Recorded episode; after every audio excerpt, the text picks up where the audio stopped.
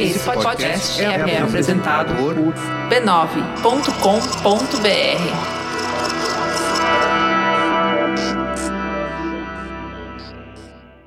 Olá, você! Eu sou Regina Gianetti, do Autoconsciente Podcast, e este é o programa que eu gravei durante o evento para podcasters do Spotify em novembro de 2019. É um bate-papo sobre bem-estar com pessoas que produzem outros podcasts, que têm outros pontos de vista sobre o assunto. Tem o Rogério Duprá, que é médico e fala muito de saúde mental, a Márcia de Luca, que é professora de yoga e muito conhecedora da Ayurveda, uma milenar ciência da saúde da Índia, tem o Theo Ruprecht, que é jornalista especializado em saúde, e tem eu, né? Que você já conhece, com uma abordagem mais existencialista. Que você esteja bem, um abraço. Senhoras e senhores, bem-vindos a um episódio fantástico especial do Spotify for Podcasters Summit. A gente está aqui no evento maravilhoso de podcasters e eu estou aqui sentado numa mesa com os mestres da comunicação do setor de bem-estar e é isso que a gente vai falar hoje. Quando a gente fala de bem-estar, a palavra bem-estar ela praticamente é uma palavra que ela fala por si só, né? Você estar bem. Porém, quando a gente pensa no conceito profundo de bem-estar, é um conceito que gera muitas dúvidas. Há muitos anos a gente vem estudando o que realmente é bem-estar. Quando a gente compara com as matérias mais simples, as vidas, formas de vidas mais simples há bilhões de anos atrás, bem-estar seria ter um equilíbrio químico entre as coisas que são nutritivas e versus as questões que são tóxicas. Um equilíbrio entre o que nutre e o que mata seria um conceito de bem-estar. Conforme os seres foram ficando cada vez mais complexos, principalmente com o surgimento do sistema nervoso e das emoções, com o sistema límbico vindo com os mamíferos, a gente começou a se perder no conceito de bem-estar. O que realmente seria um bem-estar para os seres vivos, o que seria o bem-estar para os seres humanos. E é por isso que nós fomos convidados aqui para destrinchar e aprofundar nesse tema.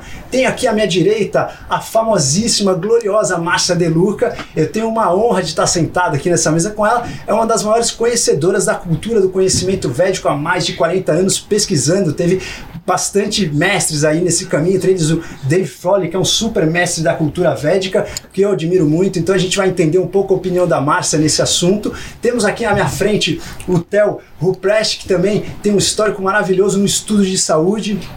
Ele tem um histórico maravilhoso em estudar todo o nosso templo, a biologia. É, ele é um editor da revista Saúde, ele vai contar um pouco sobre o background dele aí, mas é um cara que estuda e pesquisa muito e tem um poder de comunicação incrível. E temos à minha esquerda aqui a Regina Gianetti, que também tem um histórico muito fantástico com o estudo da mente e uma habilidade maravilhosa e uma voz sedutora, um jeito de falar onde você vai sendo hipnotizado pelos conceitos e pela consciência da Regina. Então, hoje eu queria entender um pouco de vocês. Primeiro, Márcia, o que você considera bem-estar na sua opinião? Oi, Rodrigo. Você tocou meu coração, né? Obrigada. Eu fiquei, eu fiquei até encabulada. E, e Regina, Theo, é um grande prazer estar aqui com todos vocês. Para mim, bem-estar é uma coisa muito mais abrangente do que simplesmente a saúde física, né? Como boa professora de yoga, meditação e ayurveda que eu sou, eu acho que bem-estar é um estado efervescente de ser, onde você se sente bem por ser e não necessariamente por ter, porque o ter é a consequência do ser, mas é uma integração entre o corpo, a mente e o espírito. Então você tem que trabalhar esse conjunto para você realmente. E é você acordar de manhã, abrir a janela e dizer: "Eba, mais um dia para eu viver". E não apenas, puxa, eu tenho que ir para o meu escritório trabalhar no que eu detesto para ter dinheiro para pagar as minhas contas do final do mês. Então, bem-estar é você se sentir bem e você se sentir plena pleno. Não é só o corpo que está sem saúde, mas é você ter um propósito de vida, você agradecer a cada dia da sua vida, você ter um posicionamento positivo perante a vida, além de, logicamente, a saúde do corpo físico, porque a saúde do corpo físico é a base para o resto. Sem saúde, você não consegue evoluir. E então, bem-estar para mim é isso. Aliás, eu uso o termo bem viver, que que eu acho que vai além do bem-estar. Você está bem, vivendo bem em todos os sentidos, em todas as vertentes da sua vida. Fantástico. E é curioso como a gente percebe é, nos estudos da ela estuda muito a filosofia védica, que é uma filosofia milenar, e quando a gente vai entender o bem-estar em relação à saúde, a gente percebe que no começo do século passado, o, o, famoso indicador de saúde era você não ter doença. Se você não tivesse doença, doente, era como se você tivesse saúde. Hoje a gente sabe que isso mudou. Não basta você não estar doente, né? Se você for uma pessoa saudável, não necessariamente você se sente bem. Você pode não ter doença nenhuma, mas você acorda não tem vontade de viver. Você pode não ter doença nenhuma, mas você não tem aquele bem-estar de estar vivo, de respirar, de olhar uma natureza e achar beleza em várias coisas da sua vida. Então, hoje o conceito de bem-estar parece alguma coisa muito moderna, mas a Márcia vai trazer aqui para esse episódio de hoje um conceito muito milenar. Theo, para você, o que, que é bem-estar? Eu vou até me meter nisso que você falou agora, do que eu acho bacana que é, a gente pensa muito lá no Detetives da Saúde, na revista Saúde, muito a gente tinha esse conceito de saúde, né? Então, o que, que é saúde? E aí, agora a gente tem avançado um pouco nessa linha, pensando em bem-estar, que a gente tem que fazer a saúde caber no dia da gente também, né? Então, a gente fez muito uma, exerceu muito uma crítica ao longo do tempo, e ela vem se amadurecendo, de assim, do, ao longo das matérias que a gente fez, dos podcasts, tudo que a gente recomendou, isso cabe na vida das pessoas? A pessoa tem 24 horas do dia, ela precisa dormir 8 horas, fazer 5 vezes exercício na semana, comer bem, ter tempo para fazer para se relaxar com as pessoas, qual a melhor forma de relaxamento dela. Ela tem que se divertir, ela tem que estar com os amigos, porque agora socializar é bem, solidão, tem gente falando que faz mal, mas por, por excesso. Então é tanta coisa que a pessoa tem que fazer que eu acho que chega um momento ela fala assim, mas isso não cabe na minha vida. Eu quero fazer o que eu quero. E aí ela, ela cria uma relação com a saúde que pode ser um pouco antagônica. Eu, eu acho isso meio maluco, assim. Agora, o que eu acho bem-estar, que tem aqui gente muito mais apta do que eu para discutir isso de maneira profunda, então eu vou para superficialidade, eu vou para outro lado. Bem-estar para mim é eu poder jogar futebol sem dor, é eu poder me divertir, sabe? É um pouco essa essa linha. E nesse sentido que eu acho que a gente pode agregar às vezes com saúde. Então, quando eu me cuido, quando eu penso até na, é, na minha questão do bem-estar mental, quando eu vou fazer meu exercício que não é o futebol, quando eu vou comer legal, vou tentar dormir bem, isso para mim importa, porque quando eu vou jogar o meu campeonatinho, e eu sou grosso, tá, gente? sou aquele zagueiro ruim de bola, mas quando eu vou lá jogar meu, meu campeonatinho na sábado, eu quero jogar o jogo até o fim, eu quero me divertir, eu quero saber que eu tô dando o meu melhor. Então, nesse sentido que eu penso bem-estar, é eu poder estar numa condição que me me deixa bem para fazer o que eu faço melhor. E o anexo é que eu estou com uma lesão na coxa aqui, três meses fora do gramado, então eu não estou no meu melhor. Então é bom que eu vou discutir talvez bem-estar de uma maneira pessimista. Não sei se é bom ou ruim isso, na verdade, aqui. Mas é como eu imagino o bem-estar, na verdade. Muito bom, muito interessante. E é uma forma. É legal essa sua forma de trazer simplicidade no conceito, que realmente a gente tem uma facilidade de enraizar esse conceito. E muito interessante que você citou a palavra dor, né? Se você tem dor, não tem como você ter bem-estar. E a Com dor certeza. hoje pode acontecer de diversas formas. Pode ser uma dor física, uma dor mental, emocional. Regina, o que para você é bem-estar? Você que trabalha bastante com essa parte da mente e teve uma migração aí de uma carreira onde você veio do jornalismo e introduziu na sua vida aí a prática do mindfulness de estudar a mente e não só fazer isso para você, mas conseguir fazer isso com maestria para os outros. O que significa bem-estar na sua opinião? É, bem-estar para mim é um sentimento de contentamento. Contentamento com a vida, contentamento com quem a gente é. Então eu vou muito ao encontro do que a Márcia já falou, quer dizer, são visões bem que se assemelham, né? Até porque nós temos essa interface aí, meditação. Ela tá ligada à, tradu à tradição yoga, da, da, da Ayurveda. Eu já sou mindfulness, então mindfulness é uma abordagem mais laica da, da, da, da meditação, né? Eu sou instrutora, tenho meu programa de autogerenciamento com base em mindfulness. Então eu vejo é, o, auto, o eu vejo o, o bem-estar dessa forma. Então é um, é um, contentamento com a vida e, e com a gente mesma. É, eu, eu, gosto muito da filosofia, eu, eu, tenho uma abordagem mais filosófica e psicológica, né, do, do bem-estar. Acho que eu estou aqui, né, para compor. A gente tem uma, a gente tem visões bem diferentes, né, e bem complementares, o que é muito bacana. É, então, assim, se a gente for, né, se a gente for pensar em como é que a filosofia vê, vê, vê o bem-estar, é, são duas as dimensões do bem-estar segundo a filosofia. O bem-estar hedônico, que é o bem-estar é, o bem-estar com as coisas da vida, né? Você curtir os prazeres da vida, é você é, são as suas conquistas, é satisfazer as suas necessidades, os, os, seus objetivos, os seus sonhos. Então é você realmente é, é, curtir as coisas boas da vida. Isso é muito importante. Eu acho que o bem-estar físico, o bem-estar do, do, do desfrutar a vida, o prazer, a diversão, tudo isso é muito importante nos mantém equilibrados quimicamente. E você tem o bem-estar eudaimônico, que é tem mais a ver com esse contentamento com quem a gente é, com a vida, é, com esse senso de propósito que a Márcia falou, de você realmente se, se buscar se preencher enquanto pessoa, né? É, isso é muito importante. O, o, autoconsciente ele fala mais do bem-estar eudaimônico, né? O que eu tenho abordado são as questões mais uh, existenciais mesmo e, e, como a gente viver nesse mundo louco, nesse momento né, intenso que a gente está vivendo da humanidade, com muitas mudanças, como você encontrar e se manter no seu centro. E isso é, é, é, é, é muito importante para o bem-estar. Né? O Theo falou é, né, como fazer tudo isso que hoje a gente entende, a gente sabe sobre bem-estar caber na nossa vida, é porque é muita coisa. Eu tenho uma resposta para te dar, Theo. Eu penso que o ponto de partida é a autoconsciência. É você se conhecer, física, mentalmente, emocionalmente. E aí realmente você integrar na sua vida aquilo que faz sentido. É, porque nós vivemos na época do mundo da superabundância é, é, tudo muito a informação, os meios, os recursos, é muita coisa, muita abundância e nós estamos ficando doidos, né? Isso. Com aquela síndrome do fear of missing out. Então eu posso estar em todas, eu tenho que estar em todas. Só que não.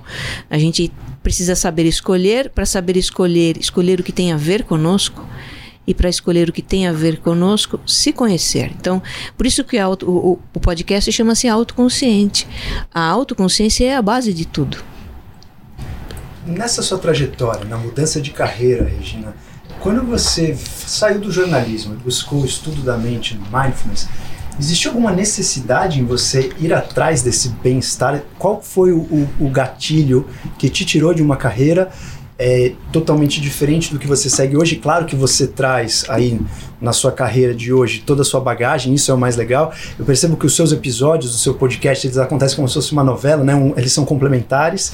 Então, assim, o que te fez mudar de carreira e trazer esse seu background de jornalista para a carreira do mindfulness? No primeiro momento, a minha mudança de carreira, quer dizer, a ruptura com a carreira jornalística, se bem que eu nunca deixei de ser jornalista. O que eu estou fazendo aqui, eu acho que é um pouco de jornalismo, né? Hoje me disseram, uma, uma vez um aluno me disse, você hoje é uma repórter da alma. E não não mais uma repórter de outras coisas. Ok, eu achei muito lindo isso, vamos nessa. Mas enfim, então houve uma ruptura em algum momento em 2001 em que, em que, em que realmente se abriu para mim uma oportunidade de, bom, vamos experimentar outra coisa, sair da editora Abril, onde eu trabalhava. E fui trabalhar com treinamento e primeiro como treinamentos de comunicação e depois liderança, porque afinal também fui editora-chefe, então tinha essa experiência de liderança. Fui, fui, fui, fui. E em 2013 eu estava, eu me vi muito dispersa, muito desfocada, com ansiedade, quer dizer, com tudo aquilo que hoje leva as pessoas em busca do bem-estar, não é? E, e por ter sido jornalista e, e, ter essa curiosidade, deixa eu entender isso, o que está acontecendo comigo? Eu achei que eu tinha que ir para o geriatra já, né? Mas não, vamos lá. E então eu comecei a estudar neurociência para entender um pouco sobre os mecanismos da atenção. Eu me lembro que eu fui, acho que a primeira pessoa no planeta que comprou o livro do Daniel Goleman quando saiu, e eu estava alucinada. Saiu em outubro de 2014 esse livro inteligência Ou 2013. né? Não, foco, foco. Ah, foco. Saiu assim e eu fui uma das primeiras pessoas que. Eu, não, eu nem tinha Kindle na época, né? Tava marcando toca. Mas eu importei, eu pedi para alguém trazer para mim o livro em inglês e tal, e eu comecei a ler. E lá eu encontrei essa palavra mindfulness, que aliás não foi a primeira vez que eu li sobre mindfulness. Eu tinha feito um curso de liderança naquele mesmo ano em que o professor, né, o Richard Boyatzis, eu fiz esse curso online, ele falava de mindfulness, mas não fez sentido para mim. Fez sentido na medida em que realmente eu estava, me coloquei em busca de algo que pudesse me ajudar a lidar com a minha mente, que parecia que tinha vontade própria. não é? Então não dormia, era muito distraída, dispersa, dez coisas ao mesmo tempo. E, e eu me encantei com a proposta, comecei a praticar meio autodidata, através de livros, e me identifiquei muito, aquilo fez muito sentido, busquei uma formação profissional e fiz. Né, eu, eu, eu, o meu certificado é o número 16 da Unifesp, eu acho que eu estou na primeira turma da formação de instrutores profissionais de mindfulness pela Unifesp. E, e no, no curso, né, na minha formação, como parte da formação, eu criei esse programa de autogerenciamento que é voltado para pessoas, uh, enfim, pessoas como eu. Trabalham, têm a sua vida ativa, têm família, têm mil assuntos, mil interesses, mas como lidar com esse turbilhão que é a nossa vida hoje. E foi assim que eu entrei nisso. E né? Regina, olha que interessante, é, você falou do Daniel Goleman, até perguntei do, do Inteligência Emocional, porque ele lançou agora um livro novo chamado Inteligência Social. Olha. E a gente entrevistou, o Daniel, eu entrevistei o Daniel Goleman há 15 dias atrás, e mais ou menos, né? E, e ele, a gente estava discutindo um pouco sobre isso, como é, no mundo de hoje a gente fica muito em cima do QI ou dos, né, vamos dizer, dos fatos, apenas, de, apenas da avaliação desse olhar mais racional e às vezes deixa passar a inteligência emocional, que foi o primeiro livro dele, e a inteligência social, que é um desbunde de livro. Eu achei particularmente muito legal, né? E o Goldman é, foi também jornalista, foi é psicólogo, Sim. né? Então ele tem uma formação super bacana para quem se interessar. E traz uma visão bacana também, é, indiretamente, porque não é exatamente o foco do livro dele, sobre bem-estar, né? Que é essa forma da gente conseguir, é, primeiro, interagir com as nossas emoções, mas também, de certa forma, ter empatia pelas emoções do outro outro e, e, a partir daí desenvolver essa inteligência social que a boa notícia, segundo ele, é que a gente pode treiná-la. Eu Sim, fiz um teste ali, tem quatro pontos, eu acertei três. Eu não sei se eu tô bem ou mal, mas fiquei satisfeito. É interessante isso, porque a gente não pode é, negar que existe uma dimensão do bem-estar que é a do bem-estar social. Exato. Exato. Não é? E a gente deve realmente perseguir isso. Hoje, é, não existe bem-estar social em geral né? as comunidades de pessoas, então nas empresas, nas cidades, nos países, no planeta, existe muito conflito, existe muito problema e, e a gente precisa pensar no bem-estar também nessa dimensão, porque é importante. Né? É, eu vi certa vez, um, um, aliás, um documentário que eu super indico aqui para vocês todos que estão ouvindo, para que vocês também, colegas da mesa, um documentário chamado Happy, que está no Netflix e ele fala de felicidade do ponto de vista da neurociência. Então, fala lá o Richard Davidson, que é um neurocientista que eu acompanho, que eu gosto muito, qual é a visão da neurociência é, sobre a felicidade, então fala da neuroquímica, do bem-estar, etc e tal, mas ali é, um, vários que são mostrados vários cases de pessoas que têm vidas em condições até adversas, se a gente for pensar. Uma pessoa muito pobre que mora na Índia e que conduz um rickshaw. É, tem uma pessoa que sofreu um acidente muito grave, que teve o seu rosto desfigurado. Como foi que ela reconstruiu sua vida e reencontrou a sua paz interior e, e vive bem? É, tem histórias muito bonitas. E uma das histórias bacanas ali é de uma comunidade, de, é tipo um condomínio de pessoas, não sei se é na Suécia, na Suíça, num país europeu, lá bem lá de cima. E eles falam como essa vida em comunidade com harmonia é importante para o bem-estar não é?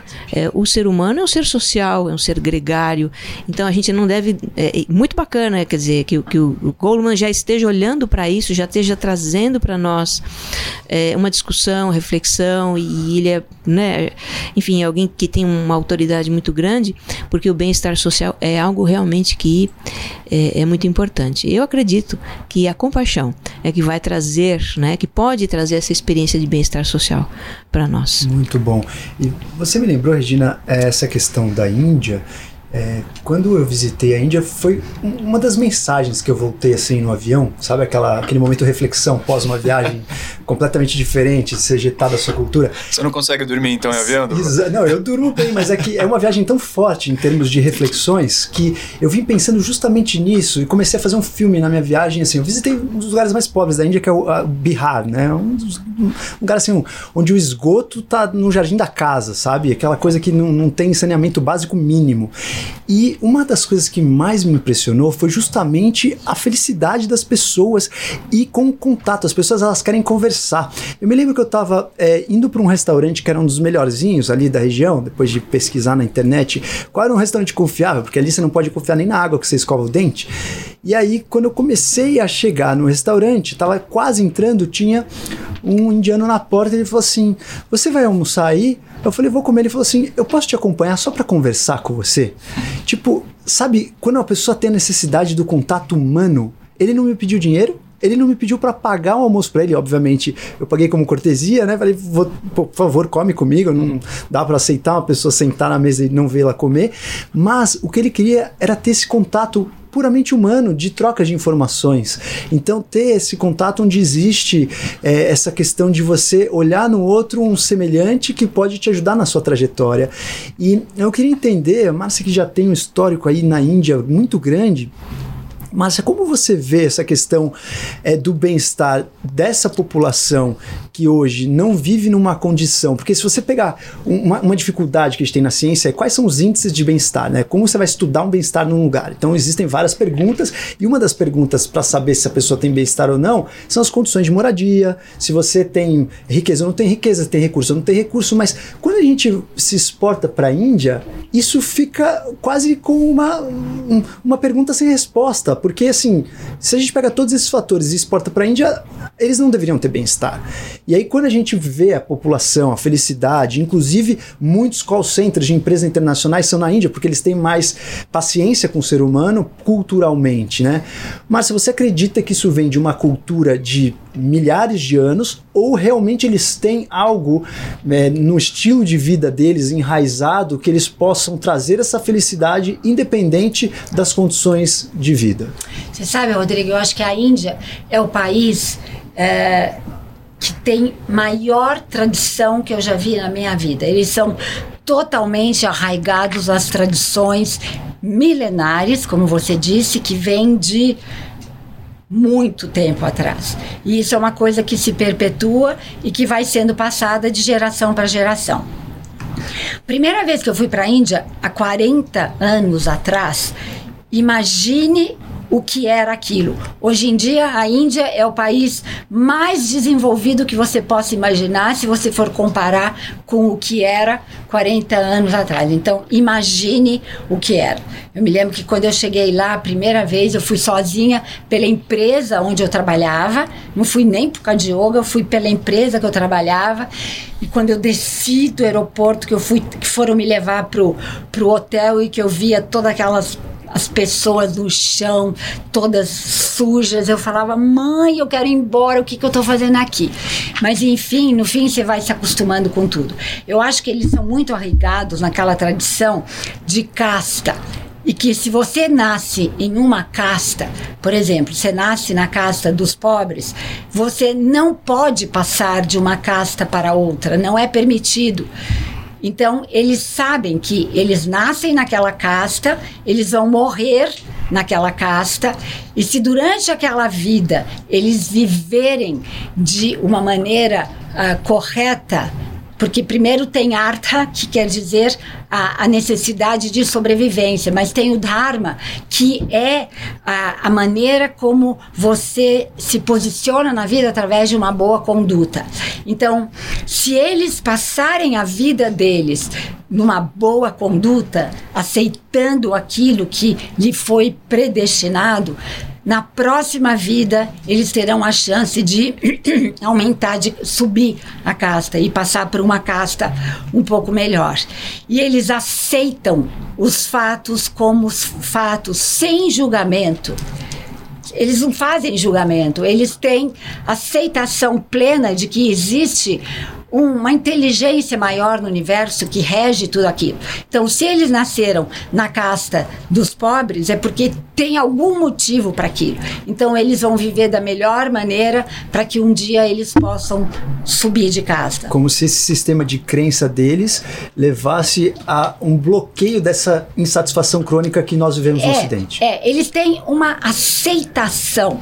Não digo nem que é um bloqueio. Eles aceitam as coisas como elas ação, é um fato. Porque aqui, quando acontece alguma coisa pra gente, a gente começa, meu Deus do céu, eu sou tão boazinha, por que, que aconteceu isso pra mim? Que horror! Quem ele pensa que é, que faz aquilo pra mim? Indiano aceita o fato como fato. E aí, muitas vezes, eles falam, o que, que eu tenho para aprender com isso?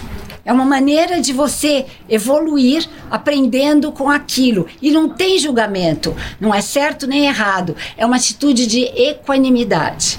E eles têm dentro deles também, Rodrigo, a, a coisa de ser gentil com as pessoas, de receber, como esse, por exemplo, que quis conversar com você. Eles gostam dos estrangeiros, eles recebem muito bem, eles são hospitaleiros, eles são gentis. E é como você disse: você vai no lugar mais pobre da Índia, as pessoas estão não tem o que comer, tem o esgoto a céu aberto, mas todas elas estão com sari colorido, elas têm pulseirinha, elas têm o binde aqui, aquele pontinho, elas têm os brinquinhos, elas têm aqueles olhos que sorriem, os olhos delas sorriem, sorriem, e tem aquele brilho do olho por ser e eles acreditam nas divindades, né, Rodrigo? Que para eles é religião.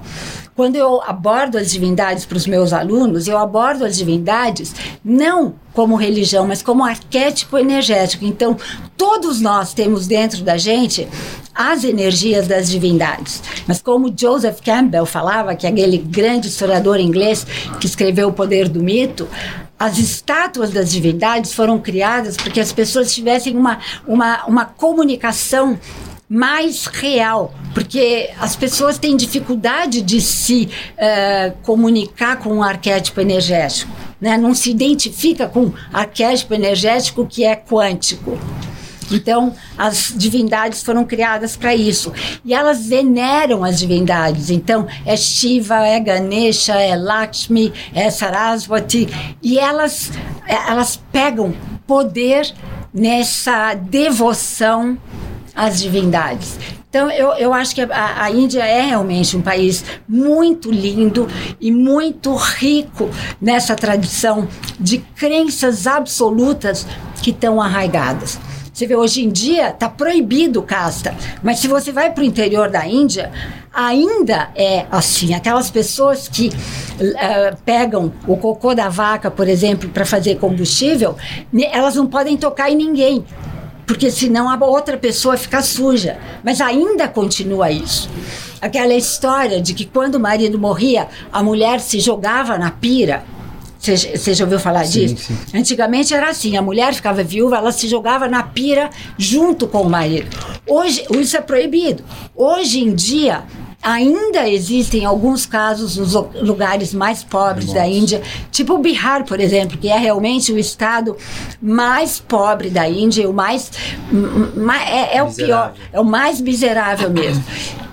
Muitas vezes o cara tá na, na, sendo cremado e a mulher se joga na pira porque é uma tradição arraigada. E depois tem aquilo: ninguém cuida da viúva. A viúva é um pária. A viúva não tem vez nesses lugares mais pobres daí. Volto a dizer: hoje em dia é proibido pelo governo. E já tem pessoas de casta mais pobre que fazem parte, literalmente, do governo hoje em dia. A coisa está mudando. Mas é difícil para os indianos mais pobres mudarem isso. E é esse negócio, a aceitação do momento presente, a aceitação do fato, sem julgamento e com curiosidade, quer dizer, é, é, é, eles têm essa atitude de equanimidade. Se tá bom, tá bom, se tá ruim, tá bom também. né? Aquela coisa assim de, de é o fato em si e o fato tem uma razão de ser porque o universo rege de maneira absoluta e perfeita tudo que existe. Eu tenho uma, acho que uma coisa para talvez puxar por aí, talvez trazer até para o lado da gente. No o AA, por exemplo, ele tem uma oração da serenidade. O AA, o Códigos Anônimos, é, cuida dessas pessoas que estão passando por alcoolismo, enfim, né, que tem alcoolismo e tal. E eles têm uma oração que chama, que é a oração da serenidade, que diz: "Concedei-me a serenidade necessária para aceitar as coisas que não posso modificar, mas também coragem para modificar aquelas que posso." E sabedoria para conhecer a diferença entre elas, ou para distinguir uma das outras.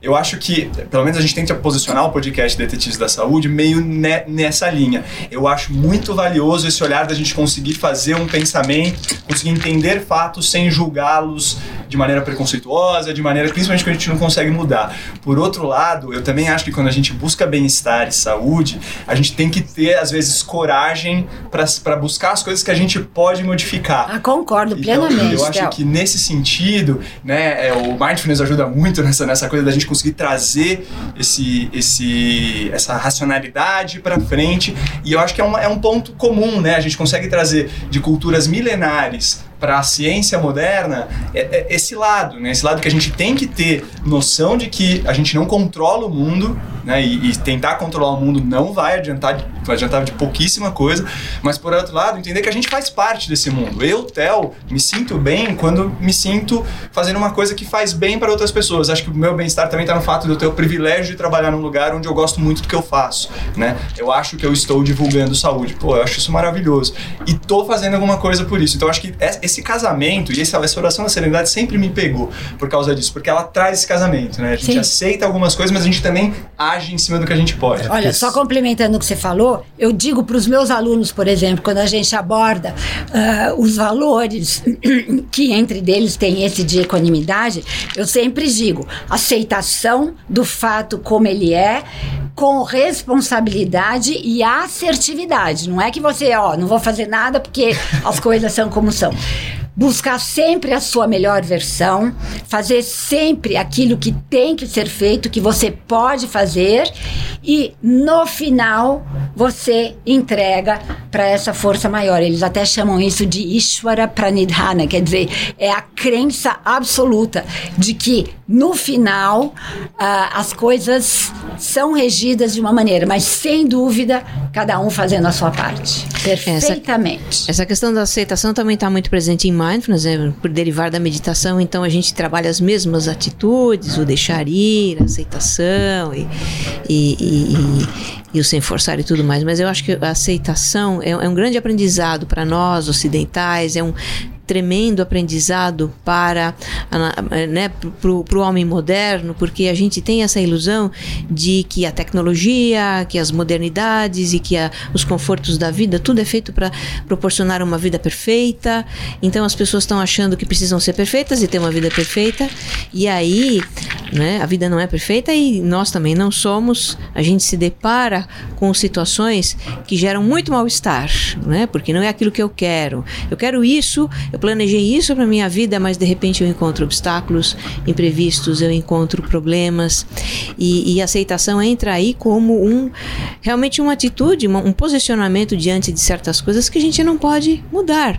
Algumas a gente pode transformar, né? Então, é, John Kabat-Zinn, que é um dos inspiradores do mindfulness, é, é um biólogo, um, um cientista budista e que trouxe para o Ocidente é, a, a, o, o, mindfulness de uma forma estruturada, é, com, como um programa, é, com essa visão laica.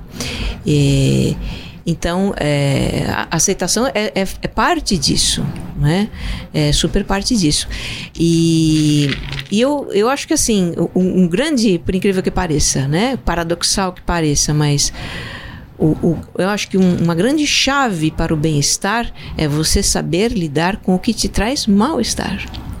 Lindo mesmo, Regina. Não é? É o que é o que e aí entra a aceitação, aí entra as atitudes de mindfulness que também estão no yoga, que também estão nas tradições, né? É, é realmente é, você poder contemplar as coisas como elas são, sem julgamento.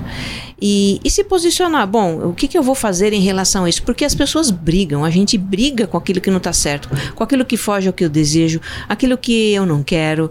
E essa é grande, é uma das grandes causas do estresse e da ansiedade. Então, por que, que nós estamos vivendo hoje essa crise de um, saúde mental, né? Saúde mental que é painel aqui amanhã, que nós vamos estar de novo aqui. É porque né, a gente tem essa ilusão de que controla a vida, de que controla tudo, porque a tecnologia, porque isso, porque nós somos seres né, racionais, porque somos seres modernos, porque a gente entende o universo, que nada, né? A gente não entende muita coisa, né? Entende muito pouco. E, e aceitação entra aí, como uma atitude realmente consciente, intencional, de você olhar para aquilo com distanciamento, de você é, é, não brigar com aquilo imediatamente, mas procurar realmente entender o que, que eu posso fazer com relação a isso. Eu não posso fazer nada, então eu aceito. É muito né? interessante esse conceito. É como se fosse, como o Theo falou, quase um equilíbrio né, entre aceitar e tentar se mexer. E quando a gente compara é, o conhecimento atual, como a Regina colocou aqui, a gente está tentando. É, a partir do momento, o ser humano viu que a gente tinha uma capacidade tecnológica de mudar alguns fatores. E aí, quando a gente percebeu isso, é como se a gente tivesse ficado com o sapato meio alto, achando que a gente muda tudo. Mas se a gente volta um pouco no tempo e vai estudar os conhecimentos da cultura védica, como a Márcia falou, únicos conhecimentos do taoísmo, que é viver o caminho do tal, do fluxo, entender quais são as adversidades do seu caminho, entender qual que é o caminho do, da não fricção. E também quando a gente estuda os nativos norte-americanos, todos eles têm um certo conceito em uma certa aceitação de alguns fatos versus um equilíbrio no conceito de vamos se mexer um pouco, vamos se mover porque tem coisas que a gente pode mudar. Com a modernidade, talvez a gente criou um conceito de podemos mudar tudo, eu posso fazer meu destino. Com certeza. E agora a gente está começando a entender que não é bem assim. Não é bem assim. E talvez o maior maestro disso, como a gente colocou e todos vocês citaram, provavelmente seja a mente, porque muitas vezes quando a gente compara, se, se a gente for pegar no sentido enraizado, biologicamente, o que seria bem-estar, seria o conceito de uma homeostase. Homeostase seria o conceito de ter um equilíbrio químico onde a gente tem uma homeostase perfeita, onde todas as moléculas estão nesse equilíbrio que a gente falou desde as bactérias. Só que se a gente pega um indiano, por exemplo, que não tem uma boa saúde ou uma higiene, ele não teria a melhor homeostase perfeita em termos de saúde, mas mesmo assim ele pode ter bem-estar. Isso nos leva a crer que a sensação de bem-estar ela vai além da química. Ela vai provavelmente no sentido talvez não apenas material ela pode ir no sentido até de uma certa consciência.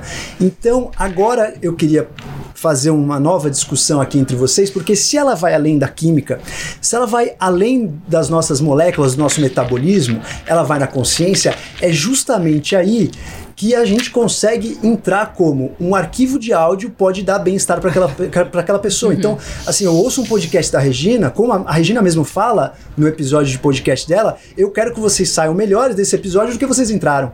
E é aí que tá a grande arte, a grande magia dos seres humanos de poder mudar o fluxo todo, e até de neurotransmissores. Se você faz uma prática de compaixão, você muda seus neurotransmissores, aumenta a produção de ocitocina, serotonina, enfim. Eu queria entender de vocês que são comunicadores natos do bem-estar, como que vocês fazem para, em um simples arquivo de áudio, onde você não tem uma imagem, você não tem uma paisagem bonita, você não tem é, o contato visual com as pessoas, como fazer isso de uma forma é, efetiva e causar um bem-estar naquela pessoa que está ali? É pelo conteúdo ou por algum outro fator? Márcia, começamos com a Márcia. O meu, sem dúvida, é conteúdo, né, Rodrigo? É, a Ayurveda, que é o sistema de cura indiano, é uma medicina ele é dividido em duas partes. A parte realmente de é, quando a pessoa está com a doença, então os Vaidyas, que são os médicos indianos, curam a doença já instalada. Como eu não sou médica, eu fico com a segunda parte, que é a parte de é, sistema de cura, que diz: você não precisa esperar ficar doente para se cuidar. Se você se cuidar antes e eliminar as toxinas, que são a causa primordial de toda doença, você consegue ter uh, uma longevidade, porque a Ayurveda, Ayus quer dizer vida, Veda quer dizer conhecimento, e a Ayurveda é o segredo da vida que vai gerar a, a ciência da longevidade. Então, como que fazer para transmitir isso para algumas pessoas que de repente nunca ouviram falar de Ayurveda. Né? Então, os meus assuntos, yoga, meditação e Ayurveda, são assuntos assim de público meio específico e que a importância é o conteúdo, acredito que é uma mistura de, da, do conteúdo que eu trago com o trabalho que o estudo, Estúdio Teses, que faz as minhas gravações, faz. Quer dizer, é, é um conteúdo de, de editar, de ver se tá bom o som e, e subir lá na hora certa, de ter uma credibilidade. Então, é, é, é conteúdo e eu procuro trazer esse conteúdo, Rodrigo, de uma maneira muito simples para que as pessoas possam entender, qualquer pessoa leiga possa entender aquilo. E você faz específico para o podcast, ou você faz em outras mídias também e pega o, extrai o arquivo de áudio, ou você grava o áudio exclusivo para o ah, podcast? Ah, não, eu gravo o áudio exclusivo para o podcast lá no Estúdio Teses e, e eu tenho uma também, uh, uma não é uma, uma programação, mas é tipo uma sequência, acho que como a Regina faz também, é uma sequência que não é necessariamente sequência. Quer dizer, se a pessoa ouvir os, podcast, os episódios individualmente, ela consegue entender. Mas desde que eu comecei a fazer, eu tenho um critério de organização, digamos. Então eu comecei falando basicamente um episódio sobre yoga, um sobre ayurveda, um sobre meditação. E agora eu estou aprofundando. Eu faço quatro episódios de cada. Por exemplo, agora eu estou fazendo um, uh, quatro episódios sobre alimentação Ayurveda. Então, dando dicas super básicas, eu não me aprofundo, porque a pessoa precisa entender mais para se aprofundar. Então, eu dou dicas genéricas do que fazer para comer saudavelmente. E eu digo sempre assim, que é eu ensino a pessoa a mudar de vida sem mudar a vida, né? Porque é o que você falou que como que a gente vai inserir 300 trilhões de coisas no dia que já está soberbado de coisas, como a Regina falou, né? Até o negócio de fear of missing out, quer dizer, é a maior síndrome. Todo mundo está tão ligado no iPod, no iPhone que não pode perder nada. Como é que ainda vai inserir mais coisa na vida? Então, são pequenas dicas que ela pode ir inserindo no dia a dia e fazendo aos poucos. Eu digo sempre, eu insisto em cada episódio, que é intenção, disciplina e tempo. Então a pessoa tem que ter a intenção de querer melhorar, quer dizer, é uma compaixão com ela mesma, de querer ser um ser humano melhor. Disciplina de ir fazendo todo dia, porque se você não repetir, você não cria o hábito. O hábito é criado através da repetição. E dar tempo ao tempo. Não é o tempo que a pessoa vai lá, por exemplo, ela vai comer durante 15 minutos. O tempo é ao longo da vida, é até o último dia da nossa vida que a gente tem possibilidade de estar tá melhorando a cada dia. Então, é aquele negócio né, que o Theo falou, não é, ó, vou esperar, não vou fazer nada porque está tudo resolvido. Não, até o final da vida você vai tentar ser um ser humano melhor através da alimentação, através de ervas, através de massagens, através da prática do yoga, através da prática de mindfulness ou meditação, que na realidade, aqui no Ocidente, todo mundo tem que fazer mindfulness, porque meditação é o aquietamento da mente, que é impossível. E mindfulness é realmente a base para você um dia chegar a esvaziar a mente, é a atenção plena. Então, é, é, é um um pouquinho de cada coisa, devagar e sempre, para que as pessoas possam ser inspiradas, né? Não obrigadas. E ouvir um pouco alguns episódios de podcasts por aí também. Theo, o que, que você é, sugere em relação a como mudar a consciência e o bem-estar das pessoas através de um áudio? Como você faz isso com o seu podcast? Tá. É, eu acho que tem algumas coisas assim. Primeiro, é, a gente tenta conhecer muito a nossa audiência, partindo do pressuposto que o bem-estar ele tem um, um lado individual que vai trazer diferentes aproximações. Então, uma pessoa pode ter uma abordagem assada e a outra a abordagem que a gente está olhando. Então a gente tenta criar é, entender quem é a nossa audiência para ir tentar conversar com ela sobre isso, né? É, a partir daí a gente busca é, basicamente pessoas que ajudam a gente, são as pessoas que a gente sempre está trazendo para o estúdio, são os entrevistados, a trazer informações que a gente diz informações resolutivas, ou, ou seja, que empoderem é, as pessoas sobre essa questão, né? Empoderem as pessoas sobre o bem-estar dela. O que, que eu posso fazer aqui, né? Porque a gente acredita muito de que falta de informação, claro que a gente vive num mundo cheio de informação, então parece até meio, meio maluco isso, mas falta de informação útil, assim por dizer, eu acho que abala o bem-estar também. A gente precisa ter, dar a informação para as pessoas entenderem o que, que é um medicamento, o que, que, que é aquele remédio ali, né? Para que, que ele funciona? Por que, que eu estou tomando ele? Quais efeitos colaterais que ele me dá? É para esse caso ou é por causa do meu primo? Por que, que meu primo está tomando? Ele diz que tem a mesma coisa que eu, mas para ele funciona e para mim não. Eu acho isso muito importante para a gente conseguir entender o que é bem-estar, senão a gente fica frustrado. Mas eu acho que na verdade, no fim das contas, a coisa que mais ajuda a gente, a gente teve uma, inclusive um episódio com o Dr. Daniel Barros, ele é psiquiatra, a gente estava falando sobre burnout. E e ele falou que assim, o mundo ele estava muito acostumado nessa coisa de perfeccionismo, o próprio Instagram, só que está tudo dá certo. O JN a gente costumava tirar sarro do William Bonner quando ele tossia, sei lá. Sim, sim. E assim, o nosso podcast não é isso. Ele é um podcast bastante humanizado, eu diria. A gente erra para burro, se embanana, se enrola, conversa, dá risada. Eu acho que isso, de maneira indireta, Você e posta sem edição. a gente faz uma edição mínima para Tá. caber dentro das coisas, mas de maneira alguma a gente corta as nossas. Quem vê os episódios do Detetives da Saúde sabe do que eu tô falando. Legal, assim, a gente se banana bem ali. Mas eu acho que, de certa forma, isso mostra que, no fim das contas, essa busca de perfeição não é busca de bem-estar. Pelo Sim. contrário.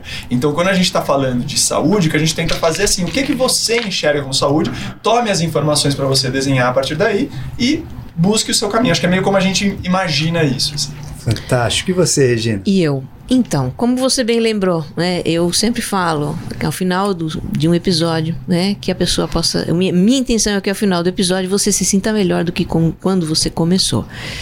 É, eu realmente tenho uma intenção muito clara de pacificar as pessoas. Né? Eu, eu, os meus temas são sempre temas problemas, eh, situações de insatisfação, aquilo que a gente vivencia no dia a dia e que nos desgasta, que nos consome, aquilo que a gente não entende. Então, eu sempre parto desses temas que realmente atraem as pessoas pela qual é a minha dor. E, e, e, e, e chamo junto, né? Vem aqui, senta aqui, vamos conversar. É, e eu realmente procuro criar a experiência. Então eu passo a minha, né, eu compartilho, na verdade, a minha experiência com aquilo. Eu não, não, não tenho a pretensão de ser a dona da verdade, mas apenas de compartilhar. Como é que eu lido com isso? Como é que eu estou aprendendo a lidar com isso? Porque eu também não sou perfeita, né? Como é que eu estou aprendendo? O que, que eu aprendi? O que, que eu faço que dá certo?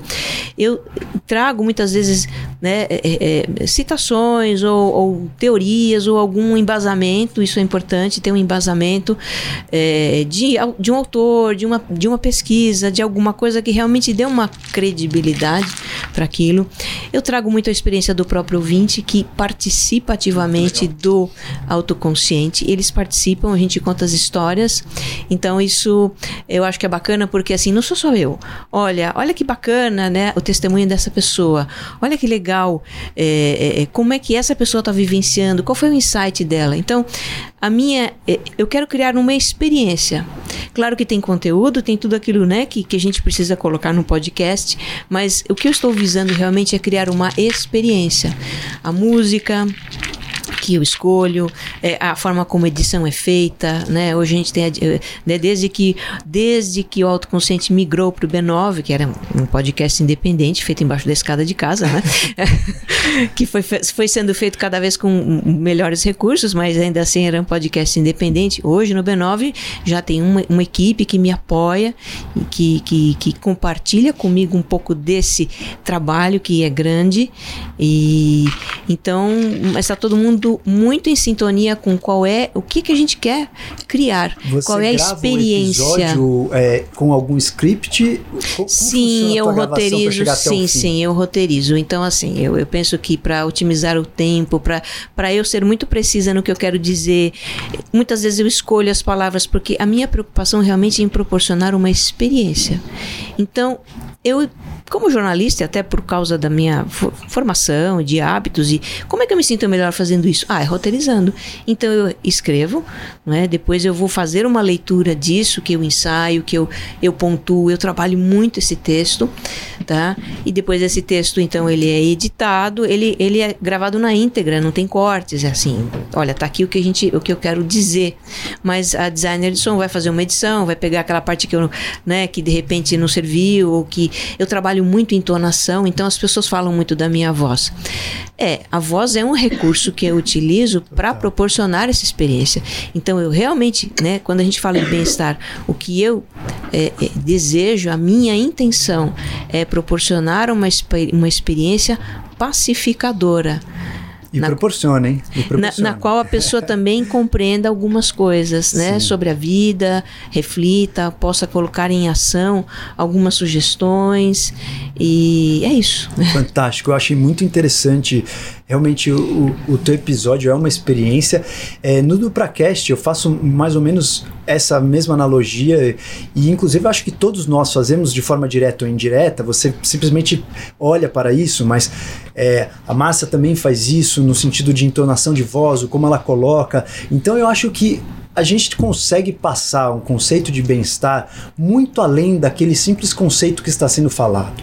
O ritmo que a gente fala, a música que Com coloca, certeza. o tom da voz que a gente coloca é como se fosse uma fonte de informação, né? As vibrações, elas são fontes de informação. Então, é como se a pessoa estivesse tendo um acesso a um padrão de consciência ali muito além do que está sendo ouvido só no sentido de conteúdo, mas também no sentido de experiência musical, no sentido de vibração. Então, se você coloca um episódio da Regina é, e está no momento onde você está agitado, automaticamente a tua respiração já fica mais calma, você já percebe aquele ritmo e tal. Do mesmo jeito que quando a gente ouve um episódio seu, tá, a gente tem mais sede de conhecimento, sabe? Fala, putz, eu quero saber até o fim. Ele começou a falar uns dados aí bacanas, legais. Ó, pô, não sabia que tinha tudo isso de dermatite atópica no mundo tal. Então, é muito interessante o como a gente, como comunicadores do bem-estar, consegue modificar a consciência daquela outra pessoa que está ali do outro lado. Aí eu queria é, saber de vocês, a gente está quase chegando no final aí da nossa conversa. Eu queria saber de vocês Primeiro, é, se vocês pudessem ter um conselho para aquelas pessoas que desejam ter bem-estar. Imagine que elas não são nossos ouvintes e conheceram o nosso trabalho hoje. Massa, qual seria o seu principal conselho para aquela pessoa que quer ter bem-estar, mas não sabe como começar ou quer pelo menos uma reflexão, quer uma ideia de como quebrar essa inércia? Eu diria para ah, dar importância para o momento presente. É, focar vivenciar o momento presente como se ele fosse único e o último, que não deixa de ser mindfulness, né? Porque mindfulness é você uh, se, estar com atenção plena naquilo que você está fazendo naquele momento, trazendo uh, curiosidade sem julgamento, com curiosidade e com compaixão. Compaixão em todos os sentidos, começando compaixão consigo mesma, compaixão com os outros e muita gratidão. Eu acho que a gratidão é a emoção de vibração mais elevada que existe e que ajuda muito a você ter um bem-estar e um bem viver. Perfeito. E se você tivesse um conselho para aquelas pessoas com tudo isso que você estuda, as pessoas que você entrevista, faz um resumão aí em algumas palavras. Não, que sou eu para dizer, eu sou jornalista, tem três pessoas aqui que entendem muito mais do que isso. É, eu acho que talvez é, o que eu consigo tirar dessas conversas é a gente estar tá um pouco mais aberto, primeiro, para o fracasso. Isso pode ser maluco, mas a gente entender que a gente pode errar, eu acho muito interessante. E, e de certa forma, a gente se despir dessa necessidade de estar sempre certo também, então estou puxando um outro assunto, é, para a gente conseguir começar a dialogar mais. Eu acho que eu um pouco influenciado pela inteligência social do Goldman ainda, mas é, eu, eu acho muito importante a gente conseguir voltar a conversar com as pessoas com as quais a gente discorda e com as quais a gente concorda até certo ponto, para a gente conseguir avançar. Eu tenho um pouco de impressão que se a gente continuar esticando essa corda, essa corda, sei lá, a gente não vai pular a corda, a gente vai pular a corda, a gente precisa se divertir. Então eu acho que eu, eu abriria mais para essa coisa de a gente conseguir entender que a gente erra e entender que a gente precisa buscar informação útil, conversar com as pessoas de maneira construtiva para buscar bem-estar de todo mundo. Acho que eu iria por aí. Perfeito. É bom ficar por último porque assim, né, os colegas já falam tudo que a gente quer dizer, Ah, a gente não precisa dizer mais nada. coitadinha. Mas olha, realmente fundamental estar presente, viver o momento presente, né, ter essa atitude mais contemplativa com a vida, né, é, ter essa humildade de saber que nós estamos aqui para, né, três, a vida é uma grande experiência, sabe? A gente tem muito essa preocupação em dar certo, em fazer certo, em obter resultado, e a vida não é isso. A vida é o aqui e agora, é o que a gente experimenta, é o que a gente cresce, é o que a gente aprende, é o que a gente troca com as pessoas, sabe? Então eu acho que realmente é, é enfim, é descobrir a vida momento a momento e né, ser o mais autêntico possível. E, e eu, eu tenho para mim que a gente precisa né, honrar a nossa humanidade. Honrar a nossa humanidade imperfeita e maravilhosa e cheia de potenciais e deslumbrante. Eu acho que ser humano, estar aqui na Terra, vivendo, aprendendo, nesse momento tão importante que é um momento de muita mudança, é um momento de redescoberta, é um momento de resgatar a nossa essência, é um momento de nos voltar para as tradições, é um momento de olhar para a ciência, as descobertas, é um momento realmente de a gente responder aquela velha pergunta: quem somos nós? Né? E honrar isso, honrar isso profundamente. Muito maravilhoso. Então temos aqui a prática da gratidão, do momento presente, fazer a nossa vulnerabilidade ser uma ferramenta para nossa evolução, honrar a nossa humanidade. E é justamente esse sentimento que nós temos quando sentamos aqui quatro pessoas que se dedicam à comunicação e a gente relembra que os seres humanos eles são capazes de trocar uma informação de uma vida, um atalho de uma vida em apenas alguns minutos, em algumas horas. Então a gente consegue, isso é, é praticamente muito humano, né? A gente tem essa capacidade a partir do momento que a gente desenvolveu a linguagem, porque antes era só ver e fazer, agora eu posso simplesmente em algumas palavras resumir, né, o que eu, que eu quero da minha vida, o que eu vivi, pego todo o meu passado, resumo em algumas palavras, e você não precisa passar por tudo que eu passei para ter acesso à minha consciência. E essa é uma beleza, um milagre da vida que nos transformou em seres humanos e nos permite ter essa, conversa tão maravilhosa, assim, com pessoas que usam isso de uma forma muito é, bonita e muito é, que afeta muito o outro, muito efetiva para as outras pessoas. Eu espero que vocês continuem com muito incentivo a gravar os podcasts. Foi maravilhoso estar aqui com vocês e que a gente tenha mais episódios, mais papos como esse. Obrigado a todos vocês e obrigado ao Spotify por- pelo convite. Senti muito honrado de estar aqui hoje com essas pessoas que são mestres em comunicação. Brigadíssimo aí por esse episódio e até a próxima a todo- todos vocês. Obrigado. Foi uma Igualmente. grande honra. Tchau, tchau. Obrigada a você, Obrigado. obrigada. Tchau.